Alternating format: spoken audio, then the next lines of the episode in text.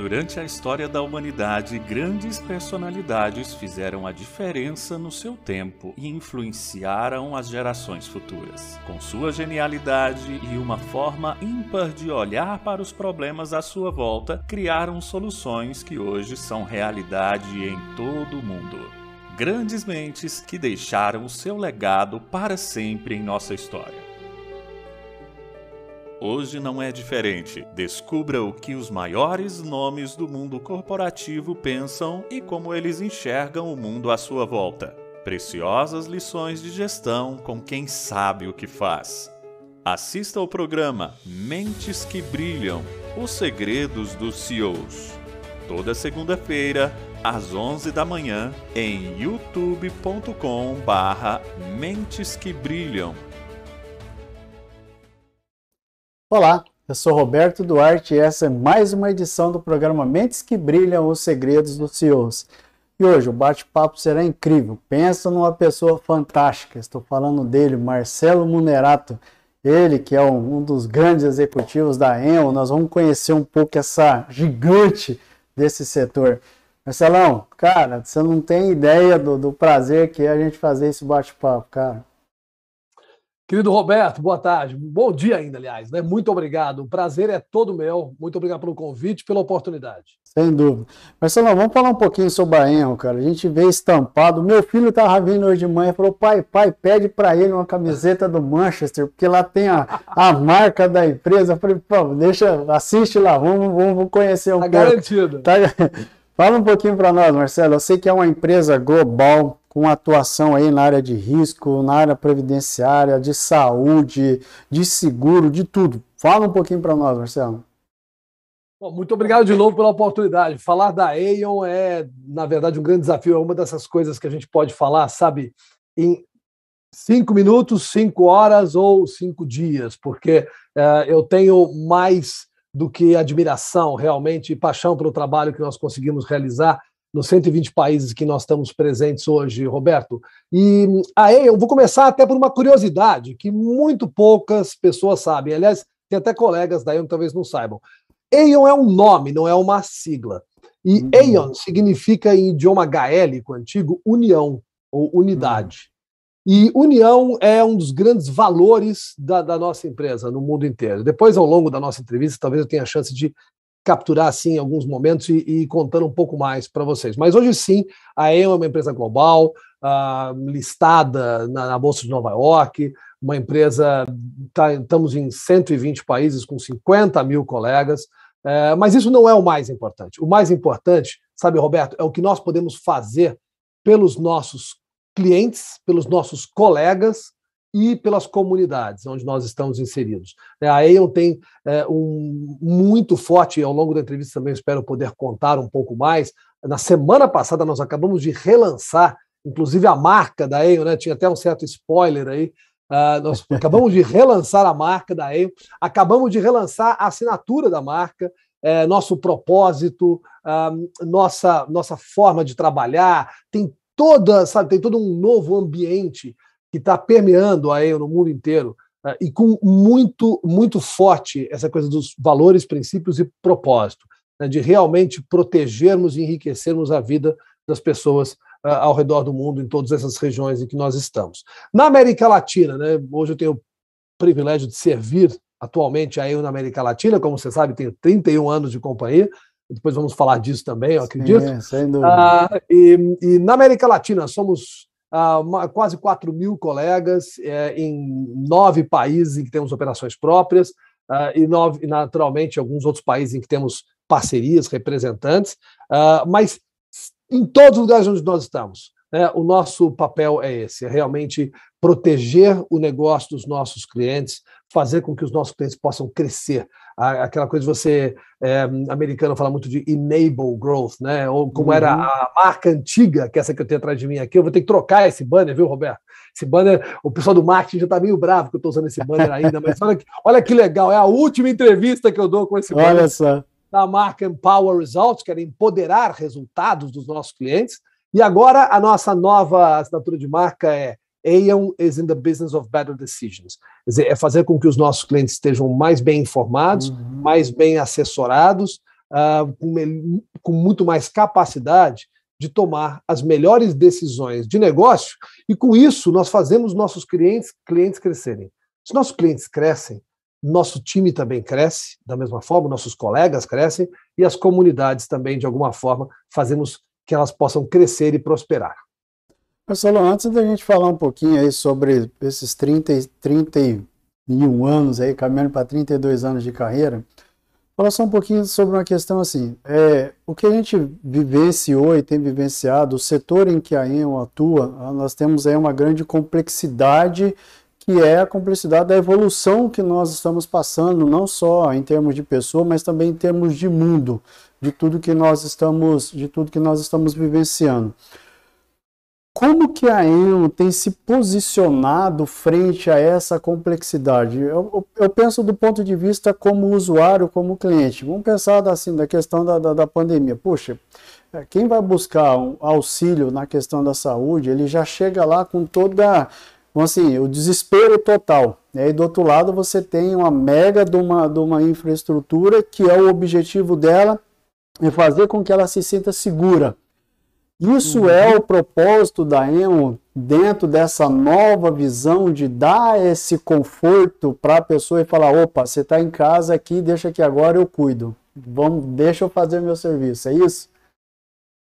Roberto, complexidade é a palavra de ordem. Aliás, vários dos seus entrevistados, né, que participaram aí antes dessa minha oportunidade, tem trazido esse tema, né? Inclusive o nosso comum amigo Carlos Aldan trouxe muito esse tema né? do mundo volátil, ambíguo, né? Cheio, repleto de complexidade.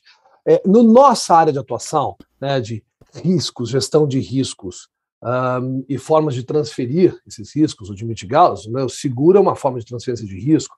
Na área de saúde, na área de, de previdência privada, em todas essas áreas em que nós atuamos, seja nessa, nessa dimensão de riscos né, ou na dimensão de pessoas, a complexidade é cada vez maior. E por isso que nessa nova assinatura de marca, nós falamos de estarmos nos negócios, às vezes é difícil traduzir do inglês para o português, né? Nosso time está uhum. trabalhando nisso ainda. Mas estarmos no, no, o nosso propósito hoje é fazermos com que nossos clientes tomem as melhores decisões e que nós possamos ajudá-los a implementar, inclusive, muitas dessas decisões de negócio no que tange a proteção dos seus ativos, é, crescimento dos seus negócios e proteção das suas pessoas, que são o ativo mais importante em qualquer organização, né? seja uma grande indústria, uma grande usina ou uma empresa de serviços de consultoria, as pessoas são o ativo, sem dúvida, mais importante de qualquer organização. Eu creio que isso hoje já seja uma convicção dos grandes líderes né, das organizações no Brasil, na América Latina e em todo o mundo. Então, é, é, nessa, é nesse sentido Roberto, que cada vez mais a Aon utiliza de dados, né, de data analytics, dados, para que, que nós possamos fazer análises muito complexas, muito, mas também muito, de alguma maneira, muito tangíveis para os nossos clientes para que eles possam tomar as melhores decisões. Então pensa uh, nos riscos talvez mais básicos que você possa imaginar, né? Enfim, proteger uma, uma fábrica, uma indústria dos riscos, vamos dizer assim, comuns, né, de acidentes, uh, acidentes sejam assim físicos, sejam acidentes que envolvam terceiros, uhum. até os riscos mais complexos, como riscos cibernéticos, que na verdade é um risco relativamente recente. Os uhum. riscos de terremoto, de inundação, uh, de, enfim, incêndio, são riscos muito tradicionais que existem, né, enfim, por séculos e séculos, uh, mesmo antes que existisse, talvez, essa, essa, esse mecanismo de transferência do risco que é o seguro. Agora, existem riscos que vão surgindo todos os dias, né, como risco cibernético, por exemplo, riscos financeiros, riscos políticos, inclusive numa área na qual a Ion também é muito especializada. Quando você fala das pessoas como ativo mais importante, aí nessa área de saúde, um, e saúde hoje em dia não se fala muito, não se fala apenas da saúde física, né, mas da saúde mental, uhum. a saúde emocional das pessoas.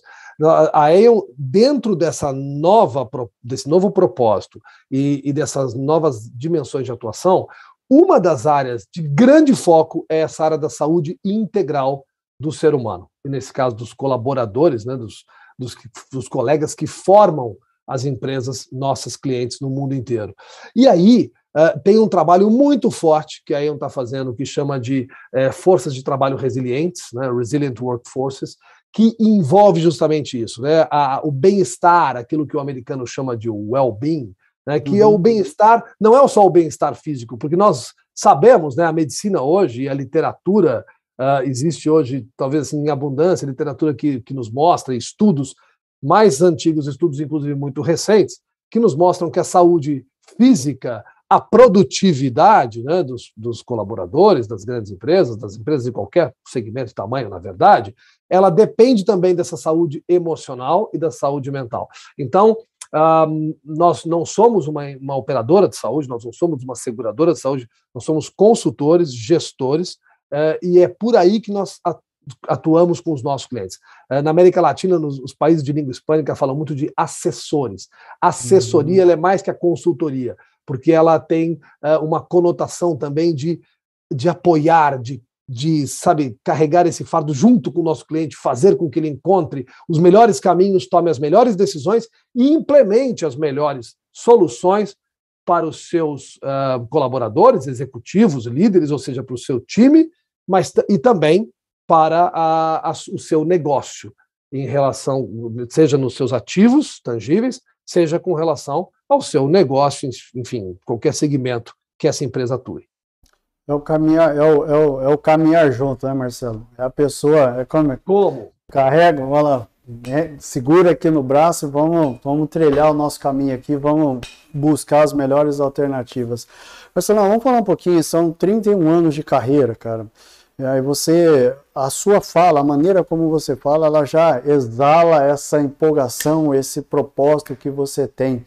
Como é que, como é que tudo isso foi construído, Marcelo, ao longo dessa carreira? Roberto, obrigado por essa oportunidade. Eu vou ser breve, vou tentar ser mais breve, e aí você vai me perguntando se você quiser. Já, já. Percorra os detalhes.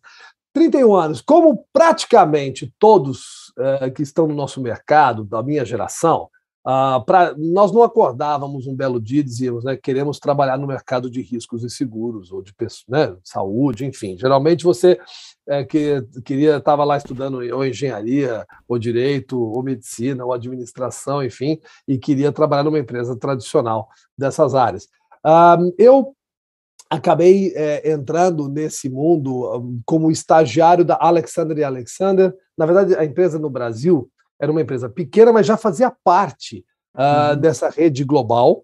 Uh, essa empresa Alexander Alexander tinha no Brasil uma joint venture com o senhor chamado Alastair MacFarlane, que era um escocês, que era o sócio local, uma pessoa de tremendo impacto uh, no mercado, um cara brilhante, enfim, para negócios, e que, e que com quem eu aprendi muito. Aprendi muito com muitos líderes ao longo da, da era, depois talvez tenha a chance de comentar aqui, né? O presidente que sucedeu o Alastair, que foi o José Felipe Castro, depois o Fernando Pereira, hoje Alejandro Galícia, que é o nosso presidente da América Latina, o nosso CEO global. Eu também procuro ter um, esses líderes como fonte de inspiração, de aprender, aprender com eles uh, e aprender através do que eles realizam na, na nossa organização.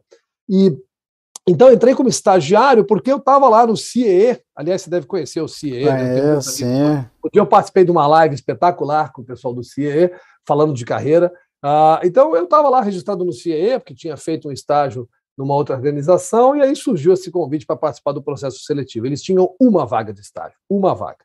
E eu acabei pegando essa uma vaga de estágio. Nessa época, a Alexander no Brasil tinha 70 funcionários, uma empresa pequena, e eu acabei entrando porque eu tinha que cumprir meu tempo de estágio na faculdade, sabe, Roberto? Aquela coisa assim, ah, vamos fazer, vamos fazer o estágio, depois eu procuro outra coisa. Não tinha nenhum plano de seguir uma carreira numa organização desse segmento, dessa indústria mas eu fiquei assim impressionado com as possibilidades que e ali, por ser uma empresa grande, ao mesmo tempo pequena, isso talvez seja uma, uma dica interessante que para os jovens né, que estão começando a carreira, eu pude aprender muito em muito pouco tempo, e eu podia, sabe, é, é, migrar pelas várias partes da empresa de maneira muito fácil. Né? Eu tive ali uma, muitas oportunidades é, de aprender. Então, comecei como estagiário, aí logo fui efetivado depois de seis meses de estágio, e aí segui, como você sabe, uma carreira dentro desse negócio. Enfim, trabalhei um tempo fora do Brasil, voltei e, e poxa vida, sabe, tive tantas oportunidades, conheci pessoas tão uh, admiráveis, é, e eu só posso assim agradecer a Deus por, por essa oportunidade de ter feito uma carreira numa empresa que tem valores que comungam com os meus valores pessoais. Acho que isso é muito importante, Roberto. E aí eu termino aqui para te dar mais chance é, de... eu já, eu já ia até, valores, te, per... eu já ia até te perguntar sobre isso, né? sobre, sobre esses 31 anos é, quais foram os principais valores que te formaram e que você realmente faz questão de impregnar e de carregar contigo como segunda pele mesmo, ou está dentro do correr o sangue nas veias e falar, não, isso eu faço questão de que aonde eu colocar os meus pés, aonde eu colocar eu tomar conta de um projeto, esses são os valores que eu carrego, Marcelo. Bom, isso, é uma, isso aqui dá, dá, mais de uma hora de conversa, né? valores. Mas é, é, eu diria assim, amigo, valores é uma coisa que a gente aprende em primeiro lugar na família. Né? Enfim, os pais, ou uma, uma família mais próxima. Eu tive, tenho o privilégio, meus pais são vivos, estão muito saudáveis ainda, graças a Deus, uh, embora já com mais idade. E um, ambos, meu pai e a mãe, foram grandes exemplos para mim de integridade, de honestidade e de trabalho, sabe? De gostarem do trabalho. Os dois sempre trabalharam muito. Meu, meu pai e minha mãe empreendedores, assim, de, de áreas diferentes. Um, mas eu, eu, eu, nunca vi meu pai reclamar ou minha mãe reclamar do trabalho. Então, acho que isso para mim é um valor muito importante, sabe? O valor da, primeira, integridade, né? honestidade, sinceridade, lealdade e o, o gosto pelo trabalho, mas por um trabalho que dê resultados, não simplesmente trabalhar duro por qualquer coisa, mas trabalhar uhum. com realmente com, com um propósito, um, seja o propósito de cuidar da sua família, de cuidar da sua comunidade. Meus pais também sempre tiveram de alguma forma envolvidos com trabalhos sociais um, e e obviamente de tentar fazer algo melhor para a sociedade em que a gente está. Pode ser pouco, mas se cada um de nós fizer um pouco mais do que faz atualmente, sem dúvida construiremos uma sociedade melhor. Então, um, esses são valores muito pessoais eu diria para você, Roberto. E, e a, a tem, uh, de, enfim, lógico, a Aeon veio mudando muito, né? Desde aquela uhum. empresa onde eu entrei 31 anos atrás para hoje, muitas vezes me perguntam, você ficou 31 anos na mesma empresa? Na verdade, não, porque a empresa mudou uma centena de vezes.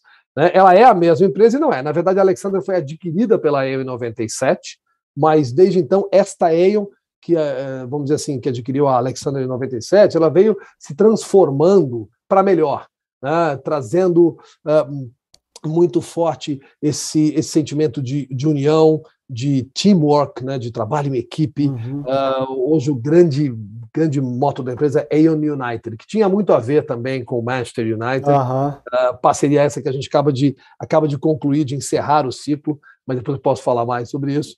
É, mas o Aeon United, quer dizer, uma companhia unida Companhia essa que se formou muito em silos, sabe? Porque a gente fez muitas aquisições no mundo inteiro, tinha muitas áreas de expertise muito fortes. Então a empresa, em um certo momento, trabalhava muito em silos e nichos. E desde 2010, um, o nosso presidente global, Greg Case, vem fazendo esse trabalho muito forte de unir a empresa. Unir a empresa tendo o cliente ao centro, o cliente no centro. Né? E todo e, e, uma, uma coisa assim muito forte também de oportunidade, de prosperidade para os colegas no mundo inteiro poderem, de alguma forma, participarem da, sempre da prosperidade da empresa. Então, uma empresa que sempre trabalhou muito com é, distribuição de resultados, distribuição de lucros, é, fazendo com que os colegas, especialmente, logicamente, né, aqueles colegas que estão engajados, que crescem na empresa, possam também ter uma vida de oportunidade, de prosperidade dentro da organização. Marcelo, o, o, fato de você pertencer hoje a uma empresa globalizada, ah, nós sabemos a, a, a, facilidade que nós brasileiros temos com essa com esse processo de relacionamento, de sermos muito mais próximos. O que, que mudou para você é, pertencer a uma empresa que vem de uma. A, que ela realmente, aquilo que você colocou, tem um propósito e esse propósito ele precisa ser carregado aí para os mais de 120 países onde atua, incluindo o Brasil.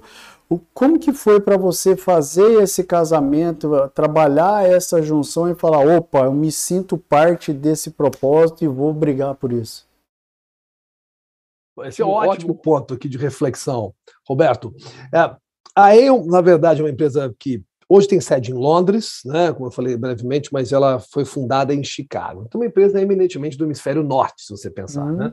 Fundada em Chicago, lá nos Estados Unidos, pelo, pelo, pelo Patrick Ryan, fundador da empresa. Por muito tempo a matriz foi em Chicago. Há uns anos atrás transferimos a matriz para Londres, mas Chicago ainda é talvez a cidade mais importante em termos da gestão da empresa. Ah, e só que temos operações, enfim, na África, Israel, na América Latina, é, é, é, eminentemente uma empresa, uma empresa global. E eu diria que esse é um fator importante uh, que eu, eu vi essa transformação. Uh, sabe, Roberto? É, é, muito difícil, uma empresa tão assim, né, centrada nesse hemisfério norte, né, Estados Unidos, essa potência, e os Estados Unidos ainda é a operação mais importante em termos de receita para a empresa, como não poderia deixar de ser, também pela maturidade do mercado de seguros, riscos, de previdência e de saúde dos Estados Unidos. Então, não só a empresa tem uma presença tremenda lá, mas também o mercado é muito mais maduro, né? O índice de penetração no produto interno bruto é muito maior do que em qualquer país da América Latina ou da Ásia. Enfim, aliás, temos uma operação muito grande na Ásia também, na China, na Índia. Acabamos de reabrir operação na Índia. Mas o que eu tenho uh, notado e experimentei ao longo dos, talvez das últimas, da última década especialmente, Roberto, é a empresa se abrindo cada vez mais para diversidade e inclusão. Hoje, um valor da Aeon, que comunga com o meu valor pessoal, até pela minha formação também, enfim, cristã, pessoal, é o valor de diversidade e inclusão, é o valor de igualdade, né, é o valor de oportunidade para todos. E, e, isso na Aeon hoje é uma, é, eu diria assim para você, é mais que que um, um moto, é uma lei, sabe? Assim, essa coisa da diversidade e inclusão, das oportunidades iguais para todos.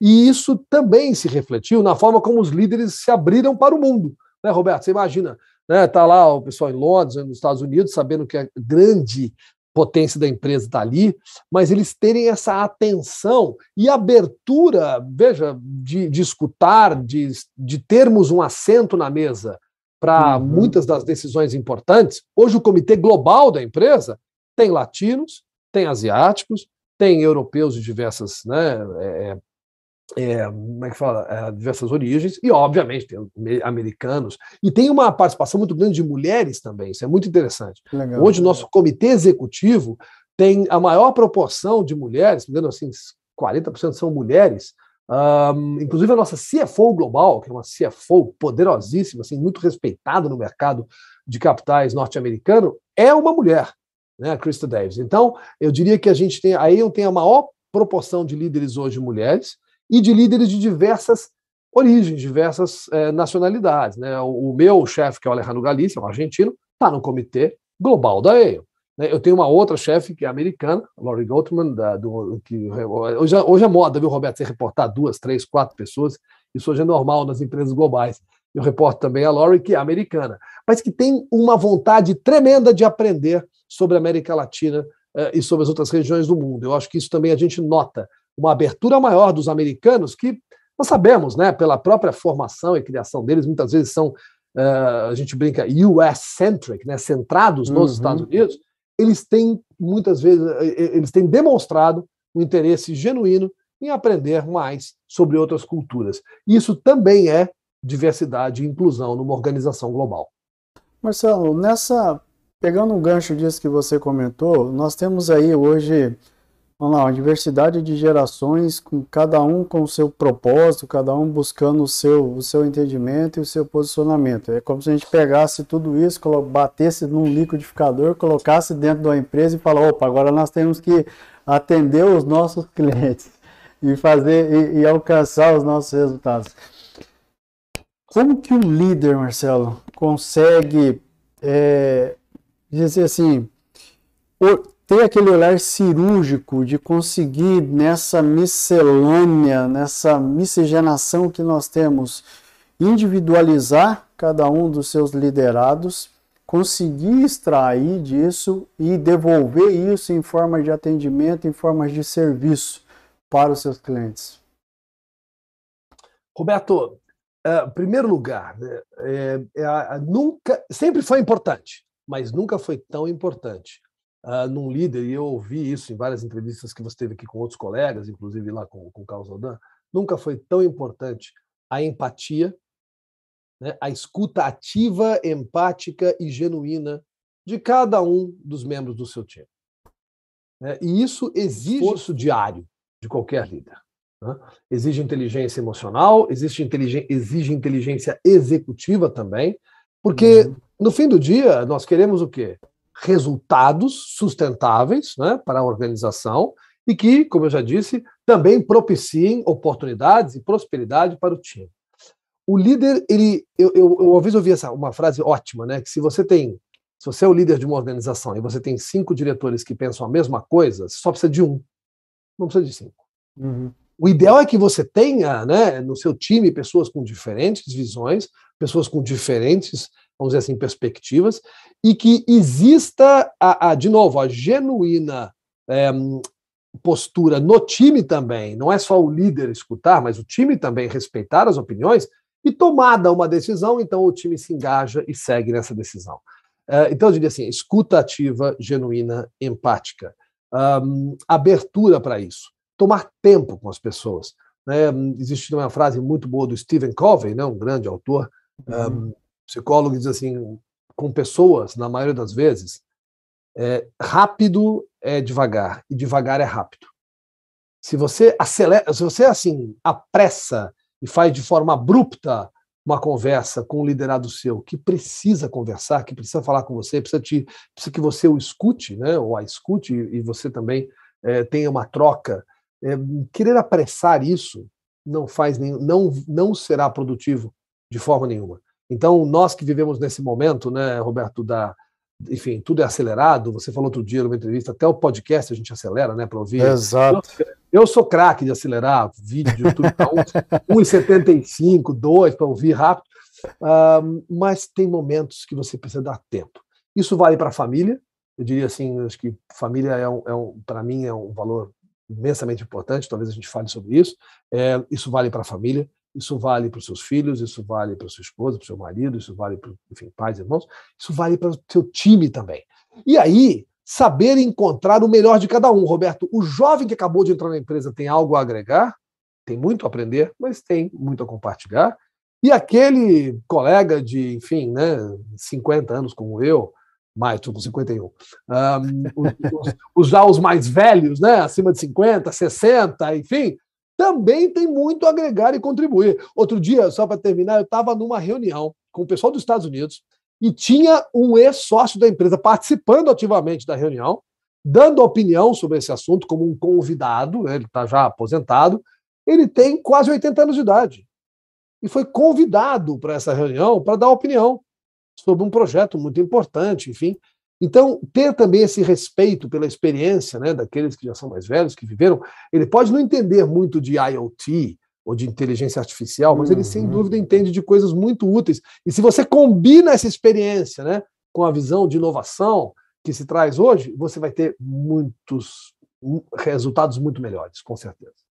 Fantástico, fantástico. E diga-se de passagem, Marcelo, todo lugar que você vai lá nos Estados Unidos, você vê a a quantidade de pessoas acima desses 50, 60 ali na linha de frente trabalhando e o e assim, o melhor, fazendo o que muitas vezes o jovem não tem muita aquela paciência que é o relacionamento, é o carinho, é o tratar as pessoas, que é isso que é o bacana, essa essa conseguir extrair essa junção é fantástica, né, cara? É fantástica. É, perfeito. É a melhor combinação, Roberto. Sem dúvida. Você falou agora, Marcelo, ela já estava na, na, na nossa engate aqui da pergunta. Como é que você gerencia hoje, Marcelo? A gente sabe a dificuldade que nós temos como os líderes, que é trabalhar a questão de gerenciar a agenda, que é, puxa, é, é, é o, é, assim, se tivesse um livro escrito com todos os segredos, acho que seria um dos primeiros livros a serem lidos por um executivo, seria, pô, como é que eu gerencio a minha agenda, cara? Como é que você trabalha, Marcelo? Você tem a sua família, você tem a, a empresa, e tem as necessidades globais que vão surgindo a cada hora, coisa nova, e a sua cabeça tem que acompanhar. Só que você tem um outro lado que é o seu bem, que é a, a, a essência sua, o principal. Eu li uma frase essa semana até de um, de um, de um, de um pensador que ele falou, cara, você tem, você tem vários pratos na mão, um deles é de borracha, que é aquele que é o trabalho. Se ele cair no chão, hum. ele vai voltar, uma hora você vai estar em um outro lugar. Mas a questão da família, dos filhos, da esposa, esse se bater no chão e quebrar para você reconstruir é mais difícil. Como é que você gerencia isso, Marcelo? Muito boa analogia, muito boa analogia. Roberto, eu acho que uma das formas importantes de gerenciar é, eu diria assim, talvez três coisas. Né? E que são buscas constantes. Não, me, uhum. não, não, não pense que eu tenho isso perfeitamente equalizado na minha vida, mas são três, é, talvez três pilares aí, né? É, o equilíbrio, as prioridades, claras prioridades, né? então o equilíbrio constante, claras prioridades e o diálogo honesto e sincero. É, então é fundamental isso. Você e você trabalhar numa organização que tenha valores comuns com os seus. Isso é. também é outra coisa muito importante. Eu tenho certeza absoluta, já aconteceu várias vezes, que se eu tiver uma reunião importante, mas surgiu uma situação, aliás, já aconteceu esse ano mesmo, é uma situação da minha família que eu preciso atender, é, o meu, vamos dizer, gestor, né, o pessoal, os velhos chamam de chefe, né, mas hoje em dia não se fala mais chefe, mas é, a, o, o, os, os, líderes para os quais eu reporto, o nosso líder global, um, eles vão ser os primeiros a dizer: larga essa reunião e vai cuidar da sua família. Os primeiros a dizer. Então, uh, repito, né, equilíbrio constante, claras prioridades e, um, e, e, diálogo sincero. Então, um, seja o diálogo com a família, dizendo: outro dia eu tive que participar de uma reunião com a China.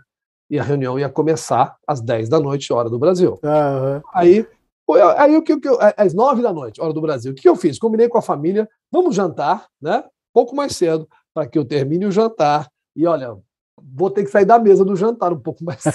Oito e meia tem que sair, tem que colocar, né? Roupa e tal. Ainda bem que, lógico, que a reunião era virtual. Mas eu combinei, estava combinado. Tivemos nosso jantar, começamos mais cedo, tivemos um tempo em família, um pouco mais curto naquele dia, mas sem problema nenhum. Tivemos um tempo em família, e aí eu fui para essa minha reunião com a China. Uh, e, enfim, e aí fiquei até mais tarde à noite. Um, ter também, é, então, buscar esse equilíbrio. Né? Eu, eu, enfim, procuro ter tempo uh, nos fins de semana. Amigo, nosso trabalho é elástico, Roberto. Se a gente quiser trabalhar, ainda mais hoje em dia, com o conhecimento que se dobra dessa velocidade, né, que Sem se dúvida. multiplica.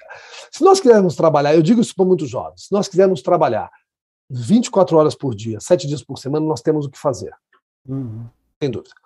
Por outro lado, se nós quisermos também estudar né, novas, enfim, novos campos de aprendizado, novas habilidades, o, o upskilling, o reskilling, os human skills, uhum. você pode estudar 24 horas por dia, 12, né, 7 dias por semana. E se você também, e do jeito que você ama estar com a sua família, estar com seus amigos, se você também quiser estar com eles 24 horas por dia, 7 dias por semana, você também talvez curtiria fazer isso. Então, tem que encontrar um equilíbrio estabelecer prioridades e ter o diálogo honesto.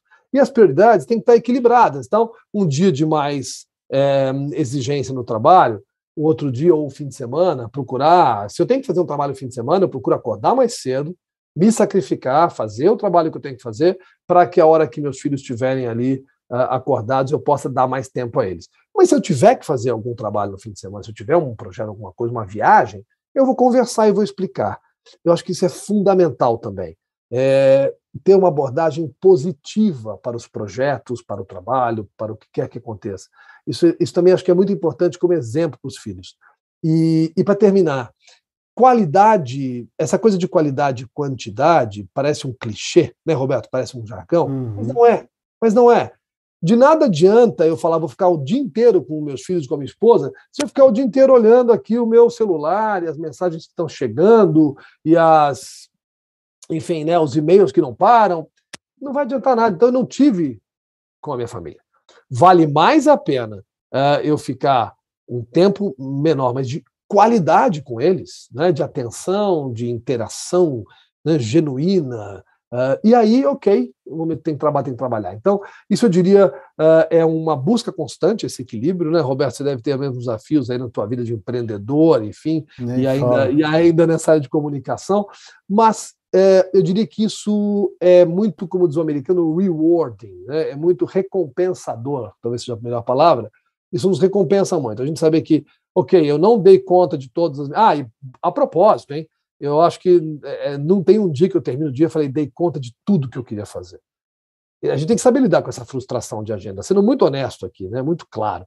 A gente tem que saber lidar. Fiz o que eu fiz as prioridades, né? Ataquei as prioridades que eu, que eu entendia que eram as mais importantes. Não fiz tudo o que eu queria fazer, mas fiz o que era mais importante. Uh, e ok, e vamos para o dia seguinte, que é como você falou, né? Os pratos estão ali, uh, girando. estão girando, e desde que a gente consiga fazer cada dia algo melhor, e algo para o bem né, da sua empresa, dos seus colegas, do seu time, da sua família, se você fez algo de bom e algo para o bem todos os dias na vida, uh, eu acho que você consegue completar o seu dia, né, terminar o seu dia com um sentimento de satisfação e reenergizar-se para o dia seguinte. Maravilha, Marcelo, maravilha. Marcelo, você comentou um pouco, a questão dos Estados Unidos hoje está muito mais avançado do que a gente fala aí de risco, de seguro, em todos esses Sim. sentidos.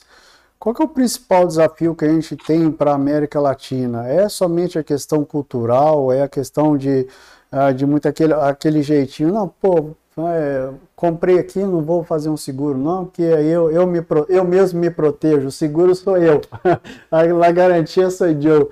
Como é que, qual que é o principal desafio para nós enquanto, enquanto cultura, Marcelo? Roberto, são, é uma combinação de fatores, uma combinação de fatores. Né? De um lado tem a questão da cultura, sim.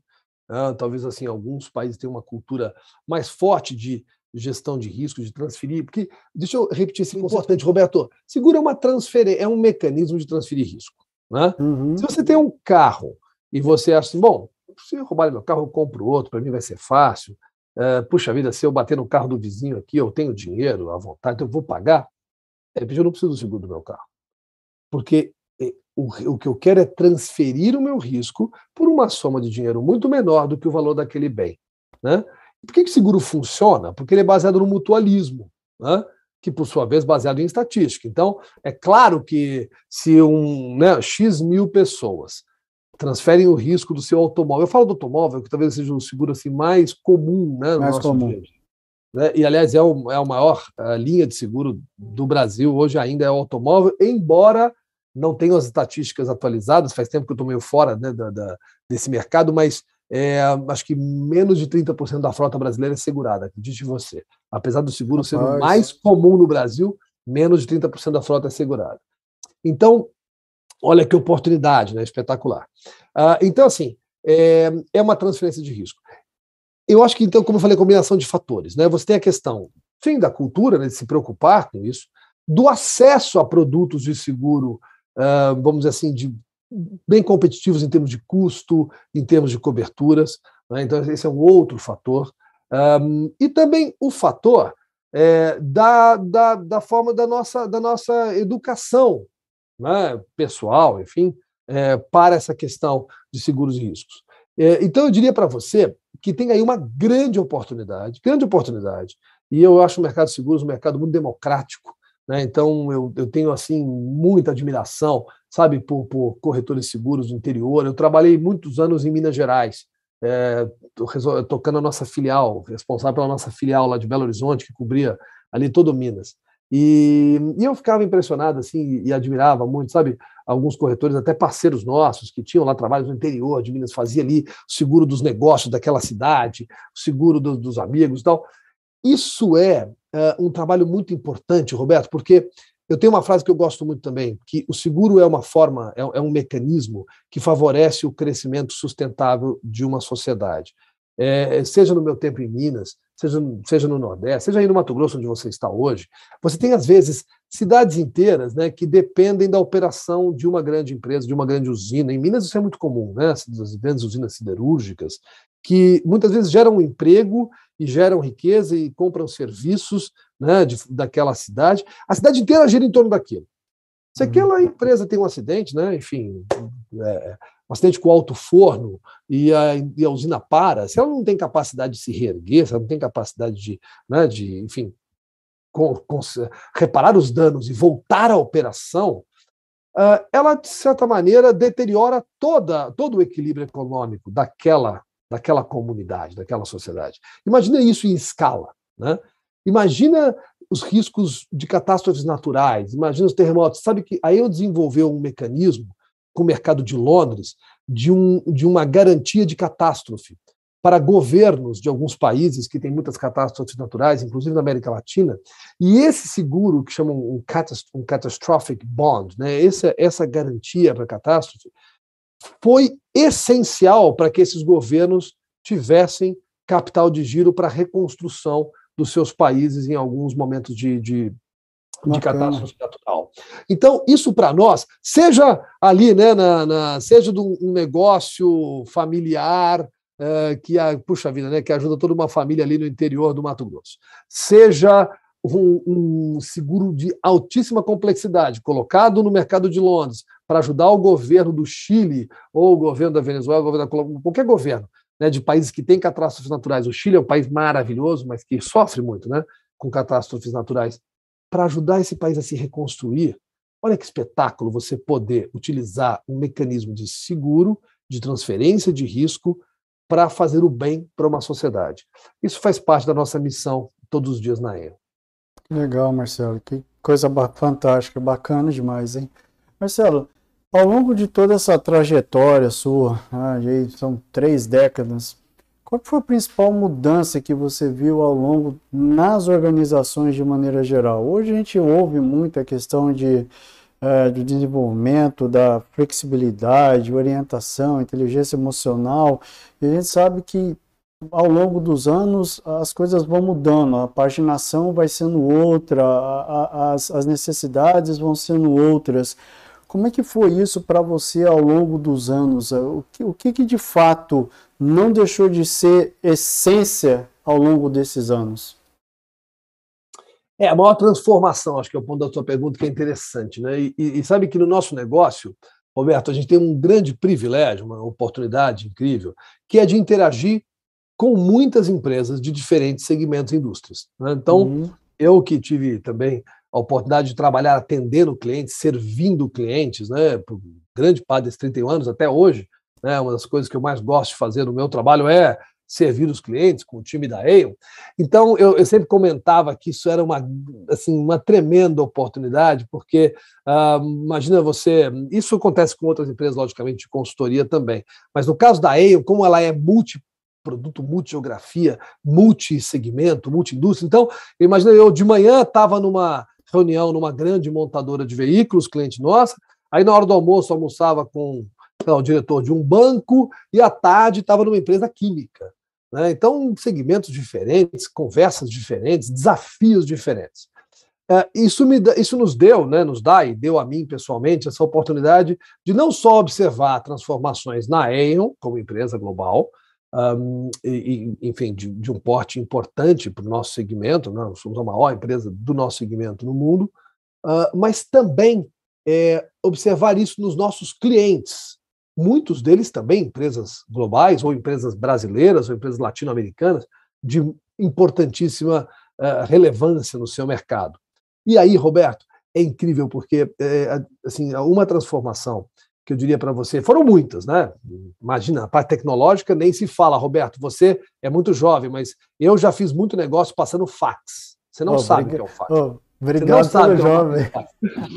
É mas eu, eu, já passei. Eu cheguei a passar, assim, por algum tempo da minha vida, eu passei Telex. Mas aí não vamos nem falar desse assunto, que é muito.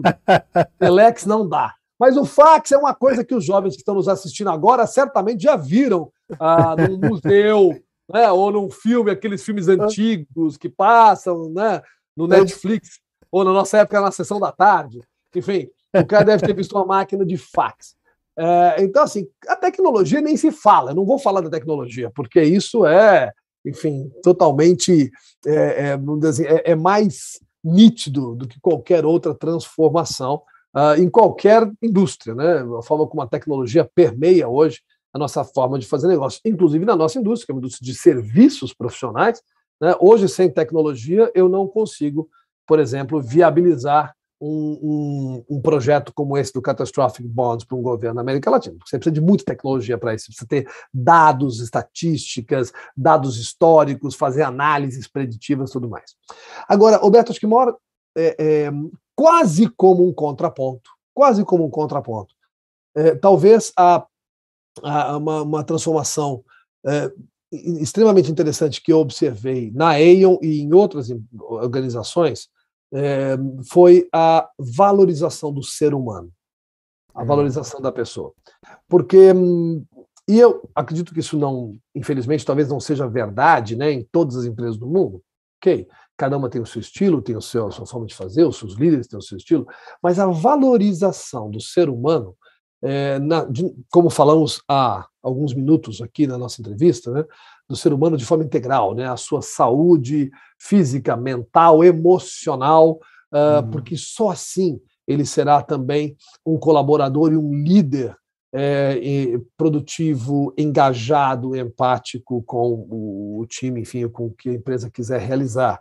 Então, é interessante, porque já na década de 80, alguma literatura de recursos humanos falava né, sobre os objetivos pessoais estarem alinhados com os objetivos organizacionais. Isso uhum. não é tão novo. Na década de 90, final da década de 80, década de 90, já tinha é, é, esse tipo de literatura, ah, vamos dizer assim, surgindo né, com recursos humanos. Mas eu diria que de lá para cá a, a transformação foi nítida de valorização do ser humano. Inclusive, aí mais recente, eu confesso, Roberto, essa coisa da diversidade e inclusão, que hoje é um valor tremendamente importante na EON, para mim, pessoalmente, né, de novo também pela minha formação é, cristã, é um valor muito importante, esse da igualdade, né, de, de, da forma como você trata as pessoas como iguais, você dá oportunidades iguais para as pessoas, independente do seu do seu né, gênero ou, uhum. ou, orientação religiosa ou cultura ou etnia, etc.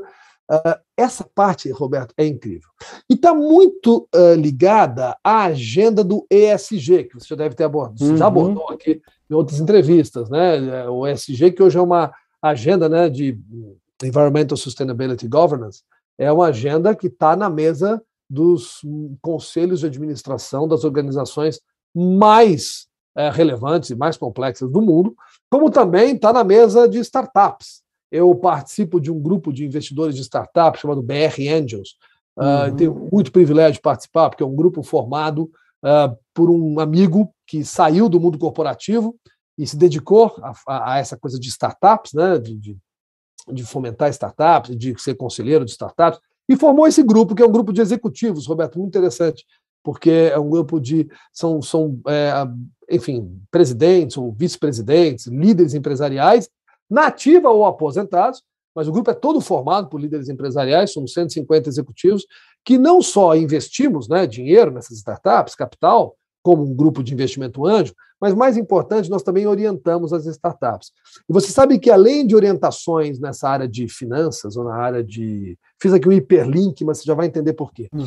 É, finanças, ou recursos humanos, ou tecnologia, ou vendas, nós também temos feito muita, entre aspas, mentoria nessa área de ESG, né? É a parte ambiental, sustentabilidade e governança. Olha que importante, né? Isso vale para Vale do Rio Doce, agora chama Vale, né? A Vale, uhum. que é uma empresa mineira líder global, altamente complexa, né? Então isso é importante para Vale, isso é importante para uma startup que nasceu ontem com três, quatro jovens, mas que quer fazer diferença no mundo.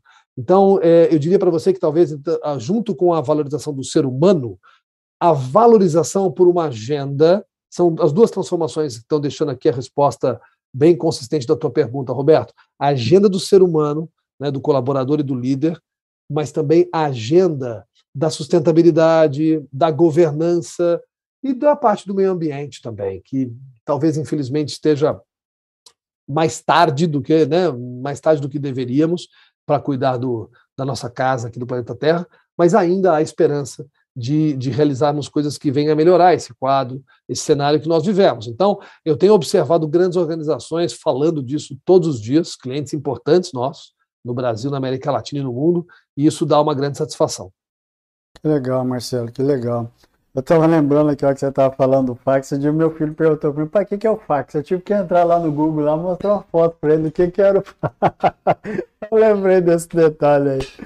Vamos falar sobre modelo de gestão, cara. A gente ouve muito falar hoje sobre meritocracia, gestão por propósito, uh, democracia, ou seja, qual é o modelo hoje que a EON, a tem construído uh, de forma global e como é que você acampa isso e como é que você leva isso para os seus colaboradores? Roberto, a EON tem uma capacidade impressionante e, na minha opinião, admirável de combinar um estilo de gestão, uh, sim, né, baseado em resultados, em meritocracia, enfim, em accountability, mas uhum. um estilo de gestão também, como eu disse já em algumas partes aqui da entrevista, muito obrigado de novo pela oportunidade, é um estilo de gestão muito humano, em preocupar-se com o ser humano. O que prova, uh, numa empresa global tão importante como, como é a Aon, que esses estilos de gestão não são excludentes. Você pode ter uma gestão exigente de negócios, né, de crescimento, uh, de bater metas. Isso é muito importante, sabe, Roberto? Que eu já ouvi em alguns fóruns dizer assim: não, se eu quero ter cuidado com as pessoas, cuidado com o ser humano, eu não posso exigir tanto. Isso não é verdade. Sabendo como né, estabelecer metas realistas, factíveis, desafiadoras, mas metas realistas e factíveis, uh, você e exigir que esse cumprimento das metas né, aconteça sempre com muita integridade, com muita governança, né, dentro das suas práticas de negócio, mas com um time aguerrido, engajado, que faz tudo pelo cliente e com isso consegue bons resultados, você pode ter esse estilo de gestão, sendo também uma gestão baseada em valores inegociáveis, como os valores, no caso né, da EU, de integridade, de, de, de união dos colegas, de teamwork, um, de uma gestão humana que se preocupa com o well-being, né, com o bem-estar uhum. das pessoas. Então, um, nós já tivemos vários casos na Aon onde uh, o time está exigido, exigido demais e muitas vezes ocorrem situações né, que, por várias razões e circunstâncias, o time está exigido demais. Qual é a atenção que a gente tem que dar a esse time? A gente já chegou até esse ano, por causa da pandemia, é, eu quero até comentar uma coisa que eu acho interessante. Isso não foi muito público, mas logo no começo da pandemia, o nosso presidente global, vou te dar, olha que interessante. Isso é um exemplo concreto que eu acabei de falar, Roberto. Ele deu, ele fez a seguinte declaração: nenhum funcionário no mundo vai perder emprego na Aon por causa da pandemia. Olha. E para isso, ele cortou a remuneração dele, presidente global, em 50%. Ele cortou a remuneração, salário do Comitê Executivo Global, acho que em mais de 30%, e cortou a nossa remuneração, a minha, inclusive, dos líderes né, de todas as regiões, de todos os negócios, no mundo inteiro, os líderes até um certo nível, uh, nós abrimos mão de 20% da nossa remuneração.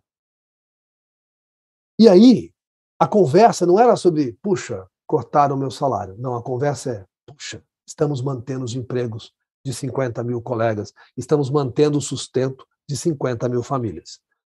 Isso é claro, se a pessoa tiver um ato de desonestidade, tá, aí não tem conversa. Na EM isso é negociável. Uhum. Mas nenhuma pessoa na EM, nenhum funcionário na EM foi demitido por causa da crise. Tivemos países que sofreram mais, países que sofreram menos, alguns negócios sofreram mais, caíram né, de faturamento, outros negócios se mantiveram, porque a EM é uma empresa poderosa, esse incrível, né, de muitos negócios diferentes, então alguns negócios cresceram até na pandemia, pela forma como a gente conseguiu ajudar os clientes daquele negócio, daquela região. Mas olha que interessante, isso prova o que eu acabei de dizer. E em nenhum momento nós deixamos de entregar. E eu diria para você que nós entregamos alguns trimestres com resultados muito acima da expectativa do mercado. Chegamos a integrar, entregar trimestres com resultados uh, históricos, espetaculares. O melhor resultado histórico em crescimento no, nós entregamos durante a pandemia. Uh, e não mandamos ninguém embora. E os executivos já agora acabamos recentemente reinstaurando os, os, os, salários dos executivos, mas eu não vi nenhum colega meu, e eu falo com líderes o tempo inteiro, né, colegas do mundo inteiro, ninguém reclamar, Roberto, ninguém reclamou. Por quê? Porque estávamos mantendo os, os empregos de 50 mil colegas. Então, eu, eu, acho que esse é um exemplo interessante de como ah, uma organização voltada para resultados, voltada para metas, pode ser muito humana também. Marcelo, dentro dessa, dentro dessa visão, dentro dessa perspectiva, o que, que lhe salta o olho como você como gestor? Ah, a gente sabe que na hora de você fazer a contratação, participar de um processo de recrutamento, é, você tem lá as suas necessidades técnicas que precisam ser preenchidas. Mas sempre tem algo que é aquele olho que o gestor fala, rapaz, esse cara tem algo de diferente que não está aqui no papel que, que ao longo dessa sua experiência seria esse algo a mais que, que você fala, puxa, acertei nessa contratação? Poxa, eu, é, eu, diria que tem uma parte, sem dúvida, como você falou, que é objetiva, né? de acordo uhum. com, com, a posição que você precisa, né? o tipo de talento que você precisa para aquela posição, mas sem dúvida é aquilo que alguns chamam uh, de brilho nos olhos, Roberto. É, é, isso que você sente, sabe, da pessoa. A vontade dela, a energia, porque conhecimento técnico você pode adquirir. Né? É, poxa, dados, informações hoje estão mais disponíveis do que nunca para quem quer né, ter acesso. Mas a vontade, a pessoa que tem esse engajamento, essa coisa aguerrida de fazer o melhor pelo time, o melhor pelo cliente, esse, é, essa é uma competência que as pessoas podem até desenvolver, mas é, é muito mais complexo do que você desenvolver uma competência técnica é essa competência humana, né? Eu não chamo mais de soft skills, hard skills, aprendi isso uhum. uma grande amiga executiva, Ana Paula Bogos, uh, foi presidente da Kimberly, hoje está na Alpargatas, ela fala assim, ela, ela chama de human skills.